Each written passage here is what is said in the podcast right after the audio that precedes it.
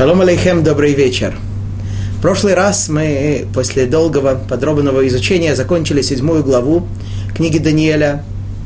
Подробный рассказ о четырех зверях, четырех царствах, последующем избавлении. Поговорили подробно о том, что рассказывает нам Даниэль после этого, как он изумился, как он э, лишился чувств буквально, видя этот сон, и попросил одного из стоящих, одного из ангелов ему объяснить этот сон, и тот ему этот сон подробно объяснил. На этом мы с вами закончили это видение, закончили этот сон, и переходим к восьмой главе. В восьмой главе, прежде чем мы ее начнем, мы обращаем внимание на то, о чем мы уже упомянули в прошлый раз, что теперь, начиная с восьмой главы и до конца книги, э, текст – оригинальный текст книги Даниэля написан вновь на святом языке на иврите. Если мы помним с вами, что в самом начале книги Даниэля, в начале, в, на четвертом, в, даже в середине четвертого стиха второй главы, э, значит, книга Даниэля опять-таки началась на святом языке, на иврите, но в середине четвертого стиха второй главы мы перешли на арамит, и, э, на арамейский язык, и продолжили на нем практически полкниги. И вот сейчас мы снова возвращаемся к святому языку. Ну, конечно, мы с вами говорили о том, что такое изменение не случайно, такое явление, что вдруг книга переходит с одного языка на другой, это о чем-то нам должно, должно говорить, чему-то нас должно учить. И мы с вами говорили тогда о том, что есть, э, прослеживается разница принципиальная разница между святым языком и арамейским языком. Да, конечно, есть разница вообще между святым языком, ивритом и всеми другими языками. Разница, которая проявляется и в еврейском законе неоднократно. Так, например, э, закон, который довольно известный, мы уже даже приводили, кажется, когда идет речь о исполнении заповедей, э, связанных с чтением какого-то текста, чтением каких-то отрывков. Например, самая известная из этих заповедей, заповедь, которую мы исполняем дважды в день, утром и вечером, чтение шма. Да? Тора заповедует нам читать э, разные мнения один или два отрывка, три мудрецы постановили третий отрывок, мы читаем три установленных отрывка из Торы и называем это исполнением заповеди чтения Шма. Во время этого чтения Шма да, мы читаем определенный текст из Торы в оригинале, как он написан на иврите на святом языке. Однако говорит нам еврейский закон, что вообще говоря, можно исполнить эту заповедь и читая текст на любом другом языке. Да. На любом другом языке эта заповедь может быть исполнена. В отличие, есть некоторые заповеди другие в Торе, это, конечно, отдельный разговор, не будем сейчас в это углубляться, связанные, опять-таки, с произнесением каких-то текстов, каких-то слов. Те заповеди могут исполняться только на, в оригинале, только в их произнесении на святом языке. В отличие от этого, чтение Шма и другие некоторые заповеди можно читать на любом языке. Однако, есть разница. Разница в чем заключается? Что на святом языке заповедь исполняется, даже если человек этот язык не понимает. То есть он просто берет текст, читает что-то, он знает, как читать, согласовками, читает, но не понимает, не знает смысла этих слов. Единственное, только самый первый стих, да, который является одной из самых фундаментальных основ нашей веры, Шма Исраэля Шем Элокейну Ашем Ахад, слушай еврейский народ, Всевышний он Бог наш, Он един. Да, если человек э, этот стих понимает, а все остальные нет, просто читает в оригинале на иврите, на святом языке, как это написано в Торе, это человек исполняет этим заповедь. В отличие от того, если он читает шма на каком-то другом языке и не понимает этот язык, а постановители Аллахи добавляют, что мало того, что человек должен понимать этот язык, необходимо к тому же, чтобы этим языком на этом языке говорили в этом месте, в это в настоящее время. Да? То есть, если человек читает шма на древнегреческом, или же он читает шма на находясь, скажем, в России на японском, то он, он эту заповедь не исполняет. Да, то есть, почему? И мы с вами говорили об этом, что святой язык, он выражает действительно сущность вещей. То есть каждое слово, каждое буквосочетание, называемое словом в святом языке, оно действительно связано с сущностью того предмета или того действия, которое оно определяет. Как, и, как, какова именно связь, почему вот этот предмет называется на святом языке словом шурхан, а этот предмет называется на святом языке словом сефер. Как эти буквы связаны, конечно, мы этого до конца понять не можем, но мудрецы нам это открывают. Да, и первый человек, познав сущность всех творений Творца, дал каждому из них соответствующее этому творению имя. Вот. Другие языки, в отличие от святого, они просто являются как бы некоторым, некоторой сложившейся традицией, некоторым установленным правилом, установленным соглашением в народе, в этом месте, которое просто говорит, что вот это, этот предмет называется стол, этот предмет называется стакан и так далее. Но в принципе, как говорится, хоть горшком назови, только в печь не ставь. Могли бы его иначе назвать. Да. Это мы знаем, есть разница в этом между святым языком и другими языками. Однако арамейский язык имеет особое значение, особо он выделен среди других языков, и мы тоже об этом говорили, что ведь и в Торе, в пяти книгах Торы, и в книгах пророков, и в книгах Писаний есть слова и предложения на арамейском языке. Тем не менее, все-таки есть разница между этими языками. Мы с вами для объяснения этой разницы привели высказывания двух великих мудрецов времени Мишны. Один из них это был Рабинахум Ишгамзу, другой был Раби Акива, и мы сказали, что Раби Акива, видя то, что с ним происходило, да, когда в известной истории, когда он э, пошел и, и ночевал вне города, и у него там и, и осла его лев, лев загрыз, и петуха его кот загрыз, и свеча у него погасла, он сказал на арамейском языке, Коль майда авид мин шимая летав. Все, что не делается с небес, все делается к лучшему. Рабинаху Мишгамзу, у него была другая история, у него там, он шел как посланник от еврейского народа в, в Рим, и тот дар, тот э, подарок, который он нес, подношение римского императора у него, у него украли. Когда это произошло, он сказал «Гам зулитова». Все, что, это, все, что делается, это делается к лучшему. И мы с вами говорили о том, что почему Раби Акива сказал то, что он имел в виду сказать на арамейском, а Раби Нахум Ишгамзу сказал на иврите.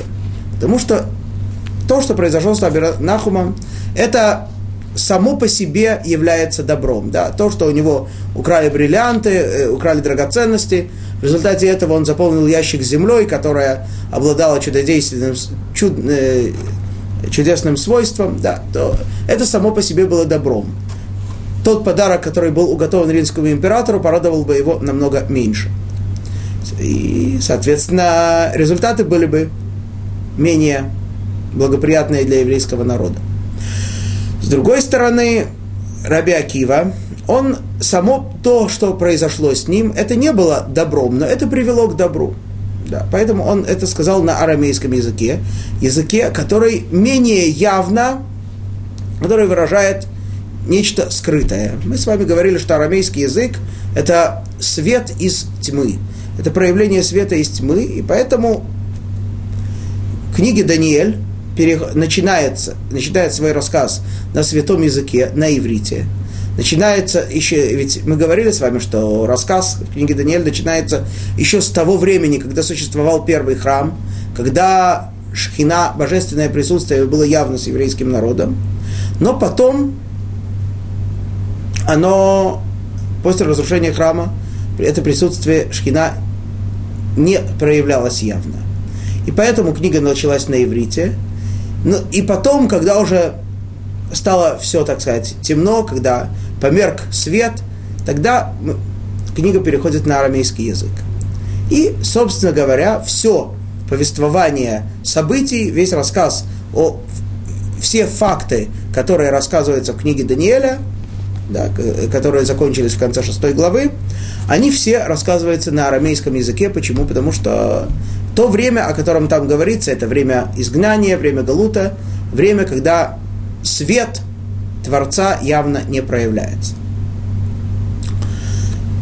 И также предыдущее видение Даниэля, о котором мы говорили, которое рассказывается подробно в седьмой главе, оно тоже было неявным, не совсем понятным в общих чертах.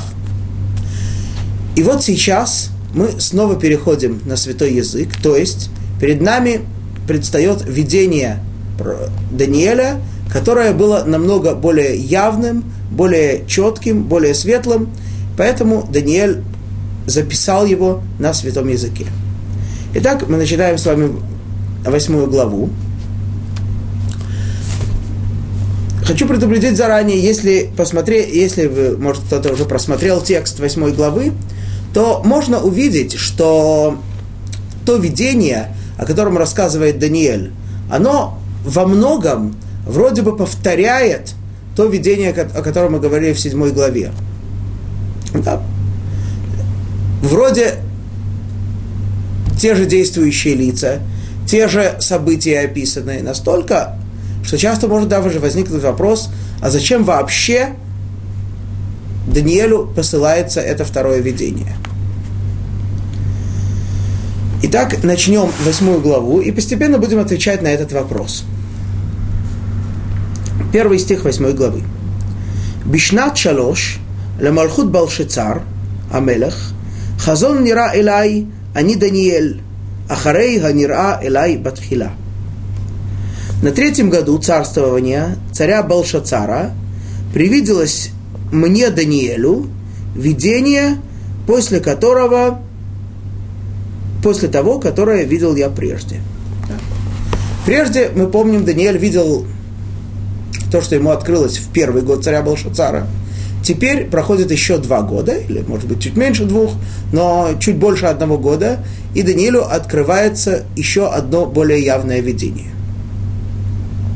В этом видении, забегая вперед, скажем так, речь пойдет в основном о двух средних царствах, о царстве Персии и царстве Греции. В предыдущем видении были все четыре. И Даниэль очень хорошо и очень явно видел и понял сущность первого царства, то есть царства Вавилона, которое уже э, было в расцвете в его время, то есть то, что он уже видел, и которое уже сейчас находилась в закате. То есть, несмотря на то, что только что воцарился царь, новый царь Белшацар, но, конечно, мы с вами говорили о том, что он не шел по могуществу, по величию, по власти, ни в какое сравнение с предыдущим царем, предпредыдущим, на выходные царом, и поэтому Даниэль, в общем-то, уже видел и расцвет Вавилона, и его закат. Точно так же четвертое царство,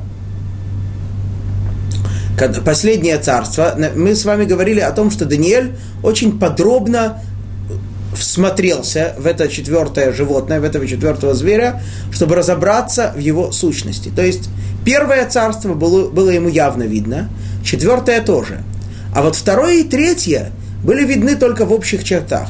Да. Мы помним там, что второе царство было в образе медведя, правильно? Второе царство было в образе медведя, а третье царство было в образе тигра. Теперь мы, в отличие от того видения, теперь эти два зверя предстают, предстают Даниэлю в образе домашних животных. Да? Домашних животных, кошерных даже, скажем так.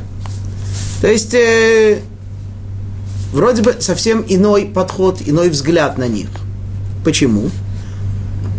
Объясняют комментаторы, дело в том, что в предыдущем видении, которое, которое видел Даниэль, э, в котором он видел всю, так сказать, историю, всех зверей в общих чертах, там речь шла о сущности этих царств – да, о их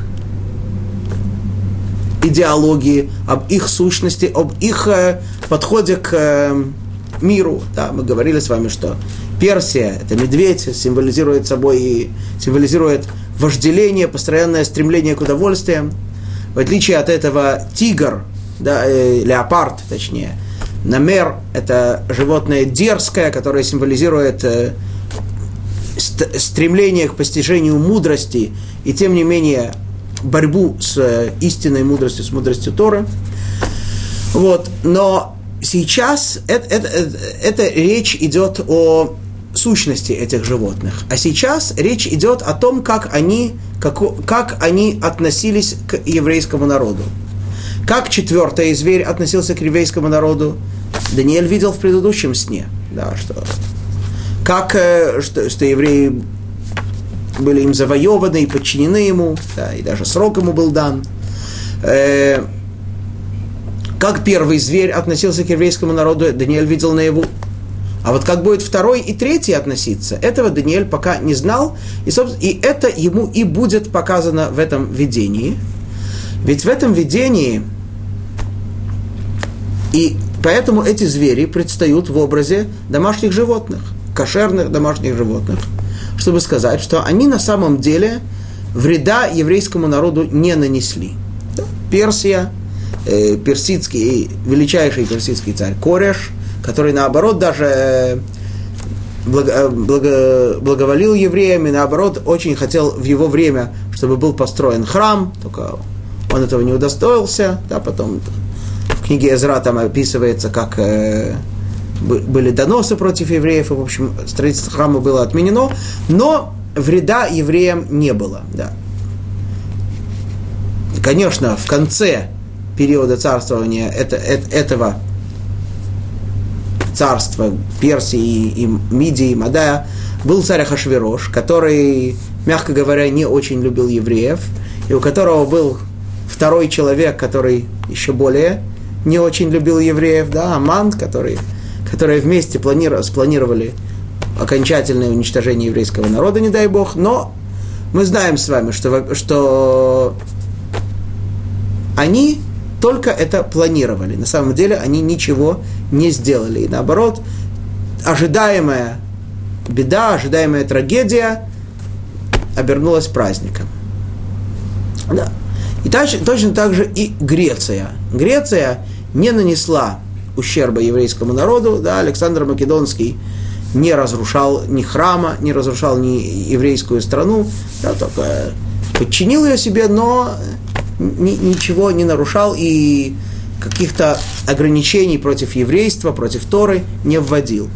Потом, потом, э, потом одно из проявлений этого, этой греческой идеологии будет, одним из проявлений будет царь Антиох, злодей Антиох, который пытался действительно, хотя и не разрушить храм, но отвратить евреев от Торы, внедрить свою греческую идеологию, да, но это отдельное явление, э, которое не выражает всю сущность греческого изгнания, всю сущность греческого царства. Поэтому и второй зверь, то есть третий по, по предыдущему счету, предстает здесь домашним животным.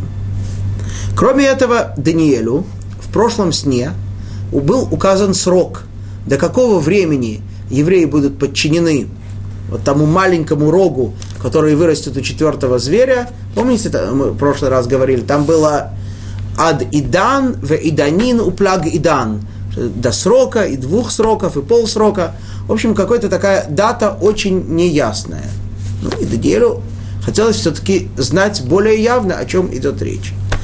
И это ему будет открыто в этом видении. Пойдем дальше. Второй стих. Вайреба хазон, вайги бир оти, ואני בשושן הבירה, אשר בעילם המדינה, ואראה בחזון, ואני הייתי על уval улай. А, еще один момент. В предыдущем стихе написано «привиделось мне Даниэлю». Да, что это видение привиделось мне Даниэлю. А кому нет?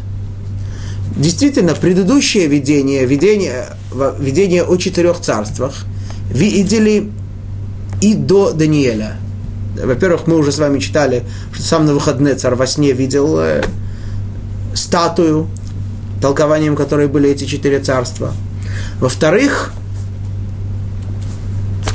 не будет рядом помянуто, в рассказе пророка Ехескеля, в самом начале книги пророка Ехескеля, где он рассказывает о том, что называется Маасе Меркава, то есть, э, дословно переводится как колесница, имеется в виду все строение все, всего мироздания, всех миров, он это все видел. Вот, так там он видел тоже проявление этих четырех зверей, которые пытаются собой сокрыть свет Творца. Но вот это видение, подробное видение того, как поведут себя Персия, как поведет себя Греция, это видел только Даниил. Итак, во втором стихе говорится, «И увидел я в видении, видел я себя в Шушане, столице страны Эйлам, и привиделось мне в видении, что вот стою я над рекой Улай».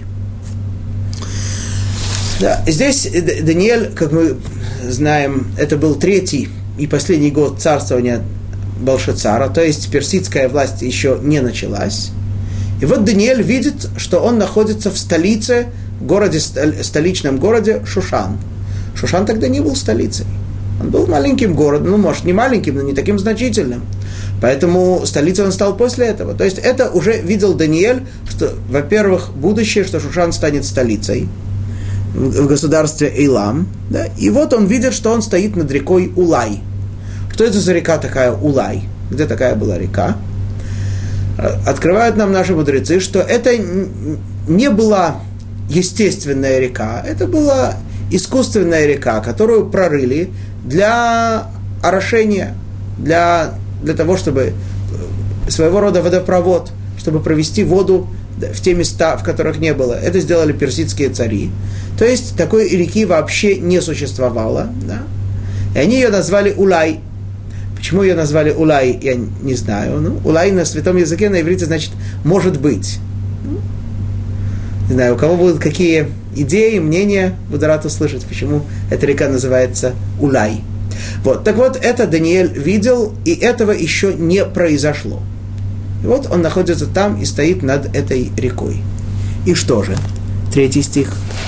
Вейсайнай, вере, вейне айл эхад омед лифней хауваль, ולא קרניים, קרניים, והקרניים גבוהות, והאחת גבוהה מן השנית, והגבוהה עולה באחרונה.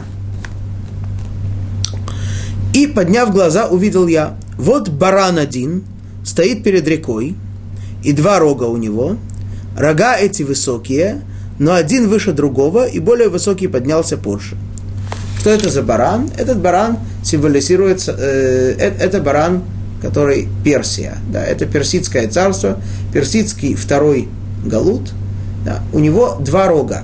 Два этих рога – это два великих царства, которые были в то время. Это Парас и Мадай, Персия и Мидия. Да, Персия была э, более сильной, более могущественной, чем Мидия, хотя, но она это более высокий рог, который вырос позже. Почему? Потому что первый, мы помним с вами, что когда, кто разгромил Балшацара, кто убил Балшацара, кто воцарился Польша, после Балшацара, не кто убил Балшацара, а кто воцарился сразу после Балшацара, это был царь Дарьявеш, Дарьявеш первый, он был медианин из Мадая, вот, а второй, а после него был его зять Кореш, который был персидский царь, который царствовал намного дольше, Дарьяш царствовал только один год, Кореш царствовал намного дольше и был более могущественный, но он был после. Да, и вот этот зверь, этот баран стоит над рекой. Четвертый стих. Раити это Айл, Менагеах Яма, Вецафона, Венегба, Веколь хайот лу ямду лефанав, ואין מציל מידו, ועשה כרצונו והגדיל. Увидел я, как этот баран бьет рогами на запад и на север и на юг, и никакие звери не могут устоять перед ним, и никто не может спасти от него, и делал он, что хотел, и стал огромным. Да? И вот этот баран это, начал завоевание. Он пришел с востока, поэтому здесь восток не упоминается, на восток ему не нужно было бодать, не нужно было, э, так сказать, э, мотать головой, бодать головой, а в какие он стороны э, направляет свою голову? На север и на запад, и на юг, и там он проводит завоевание, и завоевывает и присоединяет к себе одну страну за другой, покуда не становится великой могущественной державой. И в конце концов мы знаем, как написано про царя Ахашвероша, что он царствовал над 127 государствами, а, э, то есть над всем цивилизованным миром. Да. Это огромный зверь, который, огромный баран, который э, становится огромным в результате того, что бодается, бодает во все стороны, бьет рогами во все стороны. Пятый стих. ואני הייתי מבין, והנה צפיר העזים בא מן המערב, על פני כל הארץ, ואינו נוגע בארץ, והצפיר Керен Хазут Бейн Эйнав. Задумался я, Даниэль задумался, стал разбирать, понимать, что же тут происходит, почему это так происходит. Но вот с запада идет козел по всей земле, и не касается он земли, и рог приметный между глазами его. Здесь написано, что идет с запада козел. Ну, более точно, это молодой козел, даже можно сказать козленок. Сфира Изим – это козленок. Да, то есть идет речь об очень молодом царстве, которое идет с запада. И идет оно и продвигается оно очень быстро, и не останавливается оно нигде. И вот у него приметный рог. То есть рог выражает э, кого-то, самого основного, самого типичного его представителя, и объясняют комментаторы, конечно, речь идет об Александре Македонском. Действительно, этот зверь, этот э, второе животное, этот козел, это Греция. Они идут, мы с вами говорили о том, что они двигаются очень быстро, очень легко, практически не касаясь земли, потому что им все легко давалось, они легко завоевывали страны, и они нигде не задерживались, покуда не дошли до самого этого барана, то есть до самого персидского могущества. Вот. И так продвигается этот козел и доходит до барана. И что же это было дальше, шестой стих? Веево ад баал хакранаим, ашер раити умед лифней хауваль, ваяроц эйлав бахамат кохо. И дошел он до барана двурогого, которого я видел стоящим у реки, и устремился к нему в ярости силы своей. То есть, с одной стороны, он двигал, он э, с большой силой устремился к нему, друг, э, с другой стороны, с большим гневом, с большой яростью. Да. Это и есть этот маленький рок Александр Македонский, который начинает завоевывать Персию.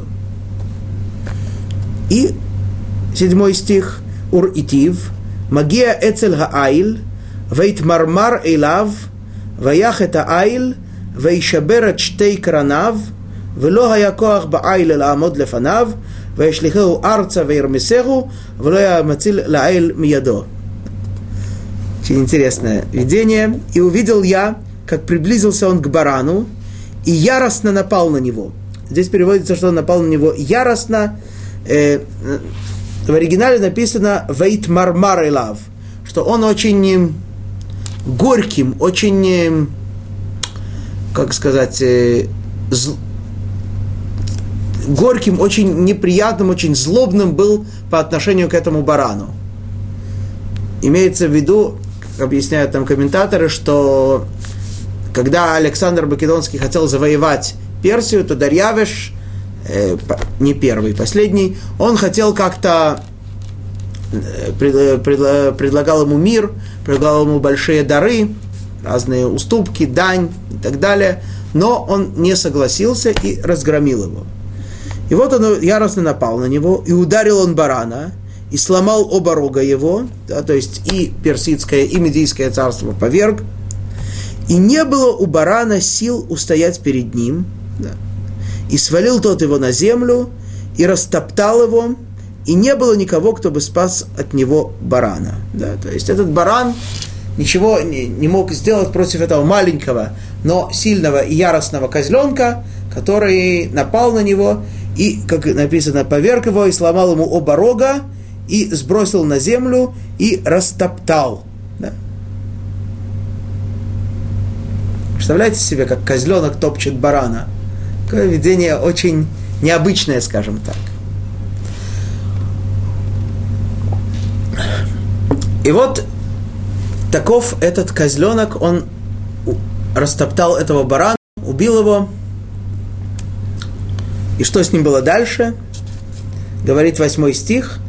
Уцфир гаизим хигдиль адмеод, ух отсмо нишбера хакерана гдола, ватаалена хазут арба тахтеа, ля арба рухот хашамаим. И вырос козел чрезвычайно, да, это был маленький козленок, а теперь он вырос, то есть э, он завоевывал ближайшие страны, дальнейшие, дальнейшие, до Индии дошел, мы знаем, то есть он э, его держава стала огромной. А когда стал он сильным, сломался большой рог у него, и появилось вместо него четыре торчащих, обращенных к четырем сторонам света. Да, то есть он, этот рог, этот э, козел, он очень укрепился, очень увеличился, но как только он увеличился, тогда этот рог у него сломался. Действительно, мы знаем, что Александр Македонский рано умер, и после него огромная империя, которую он создал, разделилась на четыре части. Какие четыре части? Это была ю- южная часть, Египет, э, северная часть, Вавилон, Азия, э, Восток, э, где правил э, Персия, где правил Антиохос I, и, за, и Запад, сама, так сказать, основа, сама Греция, где правил, как я увидел у комментаторов, Филипп, брат, э, брат Александра. Да. Вот эти четыре царства, на которые они разделились. Девятый стих. Умин хаахат мехем яца керан эхад мицира ватигдаль етер эла негев веля мизрах веля цеви. из одного из них, из этих четырех рогов, четырех царств, вышел небольшой рог и очень разросся на юг и на восток и в сторону страны красоты – так, э, до этого мы, так сказать, все быстро прочитали, вроде бы все, все поняли, как был баран, персидское царство, как он много завоевал, как пришел козел с запада, козленок, его убил, растоптал, и тоже все завоевал, и разросся, и потом разделился на четыре царства. Стоит обратить внимание, да, действительно, оба этих животных, они, как мы видим, э, не причинили особого вреда еврейскому народу, оба эти царства, и персидское, и греческое. Тем не менее, и поэтому они выражаются такими кошерными животными. Однако первое из них баран, а второе козел. Есть какая-то разница между бараном и козлом? Конечно, есть. Но как эта разница, что эта разница нам говорит в связи с этими царствами? Почему козел это именно Греция? Ну, прежде всего можно заметить, что козел на иврите, да, это эз, да, тот, тот, как он называется здесь, цфир и зим, да, то есть это молодой козленок. Эз. В отличие от барана, который айль. Начнем с барана. Так, э, слово айль да, это действительно слово выражает, э, значит баран, но это слово выражает собой и силу, мощь, крепость. Да, то есть это было очень сильное, очень мощное царство да, по многим параметрам, и по военной мощи, и по богатству, которое оно скопило. Да, это ай, да, точно так же, как у барана, он, э, он очень, у него много жира, да, много шерсти, молока, молока дает много, ну не как бык, конечно, но, но много молока, да. Вот. И это баран, это то, что то изобилие, которое было в Персидском царстве. В отличие от этого козел, эз, да, это слово значит, это слово однокоренное слово со словом азут. Азут или аз, да, тоже те же самые буквы Айн Зайн. На иврите это значит дерзкий, дерзость. Да? И это, собственно говоря, нам очень понятно в связи с тем, о чем мы уже говорили. Ведь Греция выражает собой, греческое царство выражает собой дерзость. Да. Само поведение Александра Македонского, хотя он был молодой и... Но, тем не менее, он очень дерзкий был и очень дерзко все завоевал. Вот, и, то есть, точно так же, как и леопард, намер которого мы видели в, э, в предыдущем видении Даниэля, про которого мудрецы говорят, желая нам, будь дерзким, как леопард. Леопард, его качество символизирует дерзость. Да, и это однокоренное слово со словом козел, дерзость. Да, это выражает греческую идеологию. Да. Как мы говорили с вами, дерзость их проявлялась не только в поведении Александра Македонского, а и в их дерзости по отношению к воле Всевышнего, по отношению к Торе, по, э, в, в их желании э, противопоставить свою человеческую земную мудрость мудрости Торы. Это одно отличие барана от козла. Другое отличие приводится у нас в письменной Торе. Тора говорит нам, что если человек принес, э, если человек согрешил, совершил какой-то грех, в котором непреднамеренно, да, человек, например, человек э, непреднамеренно нарушил субботу, он не знал, что, что в этот день, когда он сделал работу, это была суббота, и он не знал, что это действие запрещено делать в субботу, да, например. Или человек ел хлеб, непресный хлеб в праздник Песах. То есть какое-то действие, какой-то грех человек нарушил, что если бы он его нарушил преднамеренно, за него бы полагалось наказание карет. В таком случае, говорит нам Тора, что если человек непреднамеренно нарушил этот запрет, он должен принести очистительную жертву. То есть принести животное в храм, оно будет зарезано, часть его будет сожжена на жертвеннике, часть его съедат, другую часть его съедят куаним, священники, и тем самым, что это будет принесено на жертвенник, и священники съедят мясо этого животного, человеку этот грех искупится. Естественно, я сейчас не, не буду объяснять, как это работает. Мы не можем сегодня понять действительно, как жертвы действуют, как они искупляют грехи человека, но достаточно нам знать, что это действует, что это так работает, и грех человека искупляется, естественно, вместе с тем, что человек раскаивается и в грехе, и принимает на себя стараться в следующий раз, и не быть более внимательным, более бдительным, не попадать в подобные ситуации, когда он согрешит. Вот тогда с человека этот грех снимается. То есть искупление это не просто человеку простили, а это то, что с человека как бы сняли, как будто он был испачкан, и теперь он стал снова чистым. Этот грех с него снят. Вот. Так вот, если человек совершил одно из подобных действий, да, как мы сказали, ел непресное в Песах, субботу нарушил, он должен принести очистительную жертву. Какое именно животное он может принести? Таро предлагает две возможности. Или женского пола овцу, или женского пола козу. Одна, одна из двух возможностей. Может так, может так. Если человек непреднамеренно совершил какое-то действие, которое Тора определяет как идолопоклонство. Человек не знал, что это действие запрещено делать. Он не знал, что... Ну, есть разные случаи, опять-таки, как, как именно непреднамеренно человек служил идолам, но человек сделал какое-то действие, которое, которое определяется как идолопоклонство. В таком случае человек тоже должен принести очистительную жертву и раскаявшись, если он раскается, то эта жертва им помогает, и грех с него снимается – Однако в данном случае следует принести в жертву именно козу женского рода. Овцу здесь уже не поможет, именно козу.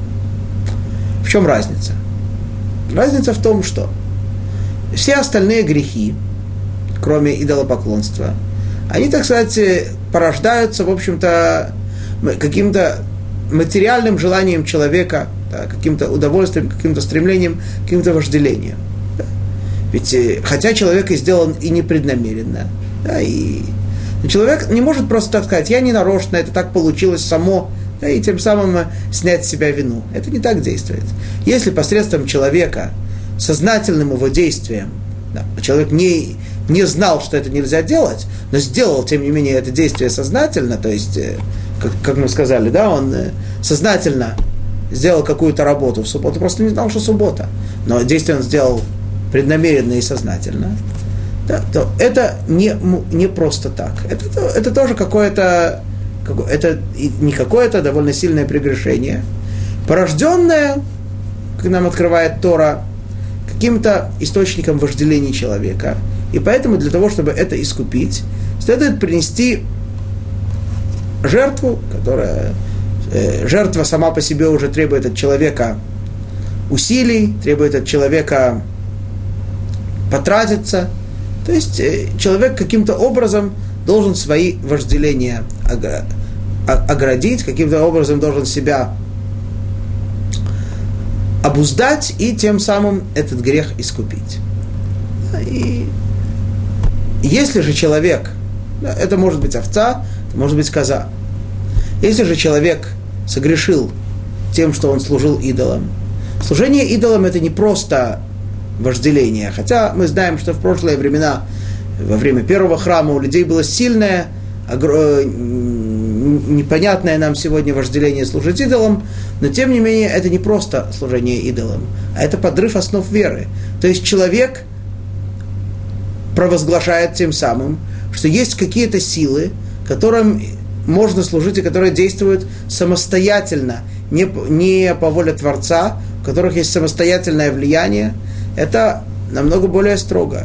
Это дерзость, это бунт против Всевышнего. Это не просто какое-то стремление к вожделению, это подрыв основ Торы. В этом случае человеку нужно принести именно козу. Да? Почему? И это, свя... и это перекликается с тем, что мы говорили сейчас. Что Айль, баран, символизирует э, Персию, э, страну, которая была источником стремления к удовольствиям, к вожделениям. Да коза символизирует Грецию. Греция, они, они не столько стремились к удовольствиям и к, э, к обычным, так сказать, э, материальным, физическим, телесным удовольствиям, сколько к постижению мудрости. Но тем постижением мудрости они хотели подменить и пере, э, противоборствовать, противостоять Торе. То есть это намного более хотя это вроде бы намного более духовно, но тем не менее это, в общем-то, намного более сильный бунт. Это, это действительно бунт против истины, против Торы. Поэтому это символизирует Грецию, это коза, это козел, и именно козел, именно коза необходима для искупления греха идолопоклонства. Другие грехи можно двумя способами искупить. Потому что бывает, э, в них, так сказать, сочетается и то, и другое. Есть некоторый элемент бунта, но маль, небольшой, против Творца, есть элемент вожделения. Можно этим путем искупить, можно этим путем. Идолопоклонство – это само по себе отрицание основ веры, это бунт, поэтому это необходимо искупить только козой. Это еще одна разница между этими двумя видами животных, о которых здесь говорится. Вот. И вот мы дошли с вами до 9 стиха, в котором говорится, что после того, как греческое царство разделилось на четыре, то из одного из них вырос небольшой рог, который разросся на юг и на восток и в сторону страны красоты. Что это за страна красоты? Это наша святая земля, это Эрец Исраэль. А что это за небольшой рог? Об этом есть разное мнение. Значит, более распространенное мнение, что этот рог – это тот царь Антиох, злодей, который, о котором мы скоро будем говорить э, в дни Хануки, царь, который хотел действительно насадить греческую идеологию, насадить греческую мудрость и подменить ей Тору. Да. То есть мудрость, отрицающую основы веры, мудрость, отрицающую власть Творца над миром, наблюдение Творца над миром, э, постоянное наблюдение Творца все, э, все, над всем тем, что происходит в мире. Это он хотел отрицать, это он хотел отменить. Да, и поэтому это и значит, что он направился в сторону страны красоты. Да, и мы знаем, что у них были большие завоевания и на юге, и на востоке. Другое мнение, что этот маленький рог – это тот же маленький рог, который мы уже видели в четвер... Э, в... у четвертого зверя, это Тит. Ну, немножко странно, откуда он растет? От третьего или от четвертого зверя? Там он рос из четвертого зверя, здесь он от третьего. Но понятно, что он растет и оттуда, и оттуда. То есть есть, он э, может, он что-то черпает и из э, четвертого зверя, из, из Рима, символ которого кровопролитие, уничтожение, об этом мы говорили долго, подробно, рассказывая об этом маленьком роге. Но этот маленький рог произрастает и из греческой идеологии. Каким образом? Именно э, то, что мы уже сегодня упомянули. Талмуд рассказывает, что Тит, э, когда он вошел в храм, он э, сказать, продвигался быстро, покуда не дошел до святая святых. Да, и святая святых, еще до того, как войти туда, там висел такой большой, большой занавес, парохет, называющийся на святом языке. И он ткнул в него мечом несколько раз, и брызнула кровь. Подумал Тит, я его самого убил. Это звучит более чем странно. Конечно, он был большой злодей, но он все-таки не был настолько сумасшедшим, чтобы решить, что он мог убить э, э, Творца мира, так сказать, э, который вездесущий, и который есть все, и благодаря которому все существует. Да. Что же, о чем же идет речь? Что нам мудрецы этим говорят? Они говорят нам, что Тит думал, что он теперь, благодаря тому, что он, так сказать, э, нечистый римский вояка смог дойти до самого святого и не только в еврейском понимании, а в общем-то и в его понимании тоже место, куда он мог ткнуть и куда он и в результате чего отстранить наблюдение Творца за миром. Да. То есть что значит, он думал, что он его самого убил? Он убил его проявление, он устранил, отстранил проявление Творца от этого мира. Да, это, собственно говоря, и утверждали греки. Ведь и греки говорили о том, что Творец, да, мы знаем, что одна из основных, один из основных пунктов в греческой философии был, что Творец, несмотря на то, что он очень велик, он создал мир, но этот мир, он настолько мал, настолько незначителен по отношению к Творцу, что э, он э, отстранился и просто не, недостойно его славы как-то смотреть на этот мир, как-то им заниматься, так они утверждали. Ну и, соответственно, ему абсолютно все равно, что будет делать человек, как будет делать человек. Ну и в соответствии с этим живи как хочешь, делай что хочешь. Это была идеология греков, и отсюда и вырос этот маленький рог. Вот. И вот этот рог продолжился, продвинулся во все стороны, и в частности в сторону страны красоты Святой Земли. Десятый стих. Ватигдаль ад цвага шамаим, ватапель арца мина цава, у мина кохавим ватирмесем. Более того, и вознесся он до воинства небесного, и сбросил на землю часть воинства, и звезд, и растоптал их. До этого мы говорили с вами, что он достиг святой земли – завоевал Святую Землю. Но одно дело, этот маленький рог завоевал ее физически. Да. Другое дело, что теперь он достиг воинства небесного. Что это за воинство небесного? Говорят мудрецы, это еврейский народ. Да, еврейский народ Они, хотя и живут на земле, но они избраны Творцом, поскольку они связаны с небом, они связаны со святостью, они связаны с духовными мирами. Эти люди называются воинством небесным. И вот именно это и мешало этому маленькому рогу, будь то Антиохус, будь Антиох, будь то Тит, которые не могли терпеть, что есть кто-то, кто утверждает, что есть что-то, что непонимаемое, недоступно человеческому разуму, и это и является истинной, настоящей сущностью. Да, мы говорили об этом подробно. Антиохус это не мог терпеть, поэтому это ему и мешало, что они утверждают, что они воинство небесное, да, что эти земные, вроде бы такие же, как он, люди, утверждают, что они воинство небесное, поэтому он достиг этого воинства и, и точно, точно, точно так же и Тит. И что он с ними сделал? Да, он их сбросил на землю части их, да, то есть э, ввел в грех, да, то есть э, они были связаны с небом, он их ввел в грех, это и в то, и в другое время было, и во время Тита, и во время Антиоха, и звезд, да, и, и даже звезд многие, многие он погасил, да, то есть праведников убил, мудрецов, и растоптал их, да, и постарался уничтожить всякое их влияние, всякое их проявление этих великих людей. Вот так поступает этот маленький рог. Более того, продолжает, продолжает э, Даниэль, 11 стих, «Веад сара цава игдиль, умимену гурам гатамид, ваушлах махон мигдашо».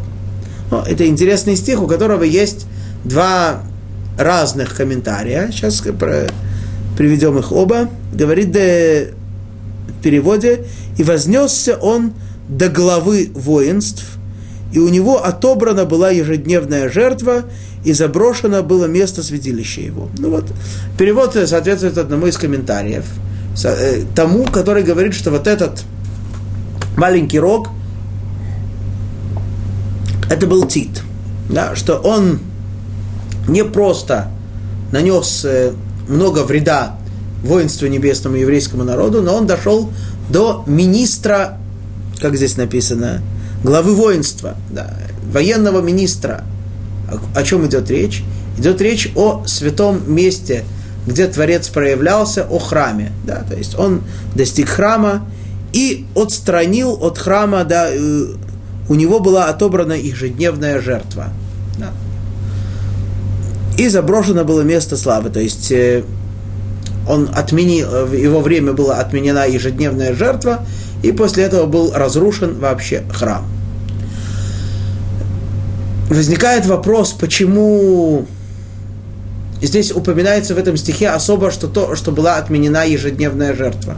Конечно, если он достиг храма, если он разрушил храм, так ничего у нас не было, ничего у нас не стало.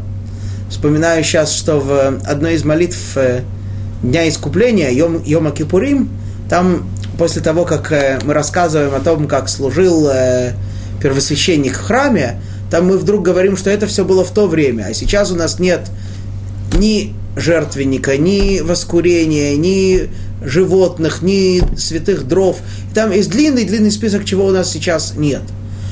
Почему же здесь упоминается именно то, что была отменена ежедневная жертва? Что такое ежедневная жертва? Это два ягненка, которые приносились каждый день в жертву, в будни, в субботы, в праздники. Один из них приносился утром, примерно во время восхода солнца, другой приносился за пару часов до заката. Два с половиной часа до заката. Вот, то есть, э, это, э, ну, иногда времена немножко менялись, в зависимости от дней года, это отдельный разговор. То есть, это было две Два ягненка, ежедневные две жертвы. Они обладали особым свойством. Говорит Талмуд, что никогда человек не оставался в Иерусалиме с грехом. Почему? Потому что ежедневно, не только в Иерусалиме, а во всей, а во, все, во всей еврейском, во всей святой земле. Почему? Потому что ежедневная утренняя жертва искупала все грехи ночные, а жертва предвечерняя искупала все грехи дневные. То есть получается, что эти жертвы могли постоянно очищать еврейский народ, постоянно давать им возможность быть связанными с высшими мирами, быть связанными с Творцом, быть воинством небесным.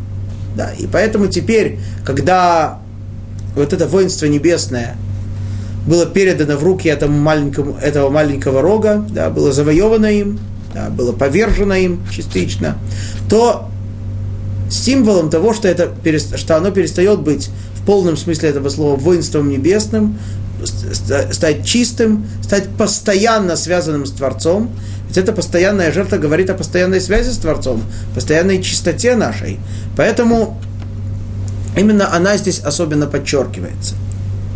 Вот. Это один комментарий. Другой комментарий, соответствующий мнению того, что, мнению, что это был маленький рог, это был Антиохус, он говорит нечто противоположное. Что этот ад, ад сара цаваигдиль, что этот маленький рог мог действовать, покуда не пришел глава воинства, да, то есть глава вот этого святого воинства, особенный святой еврей, который был э, первосвященник Матитьяу и его сыновья, человек, э, благодаря которому, благодаря усилиям которого и благодаря э, святости которого еврейский народ спасся от этого, греческого, от этого греческого владычества, от этого греческого галута, греческого духовного разрушения, духовного изгнания. То есть до этого времени имел этот маленький рог силу, но потом, начиная с его времени, у Мимену, то есть благодаря ему, Гурам Атамид, да, что была вознесена вновь постоянная жертва. То есть, несмотря на то, что жертвы вроде бы не прекращались, да ведь мы знаем, что греки не отменяли храмовую службу, однако они хотели, чтобы эта храмовая служба была не более чем э, красивой традицией, не дай бог, да, такой, таким народным фольклором, но не связью еврейского народа с Творцом. Так вот, начиная с его времени, говорится, был снова вознесена ежедневная жертва. То есть это было не просто механическим действием принесения жертвы, а она была вознесена, она снова получила свой полный статус как средство вознесения и возвеличивания и соединения еврейского народа с Творцом. Однако, в этом стихе, этот стих продолжает дальше, что несмотря на подобное избавление, в конце концов потом произошло то, что мы с вами и говорили, что был разрушен, спрошен священный храм. Да, то есть это произошло уже не в то время, это произошло уже во время следующего зверя, четвертого зверя Рима, и об этом сейчас пойдет речь, о том, что произошло после разрушения этого храма. После разрушения храма. Говорит 12 стих. «Вецавати натен алатамид бепаша веташлейх эмет арца веостави ицлиха». И вот те, кто сбросили этот храм, кто разрушили храм, кто сбросили святое место, говорит 12 э, стих в переводе, и будет преступно послано войско на отмену ежедневной жертвы, и правда сброшена будет на земь, и преуспеет оно в деяниях своих. Да. Здесь переводится, что будет войско послано преступно. Ну, э, действительно, было послано рим, э, римское войско, Нерон, для того, чтобы отменить эту жертву. Однако, следует э, знать, что многие комментарии объясняют это, что, что из-за грехов еврейского народа была отменена ежедневная жертва. Но об этом мы поговорим более подробно в следующий раз. А пока мы с вами прощаемся, до следующего раза, через неделю встретимся с вами.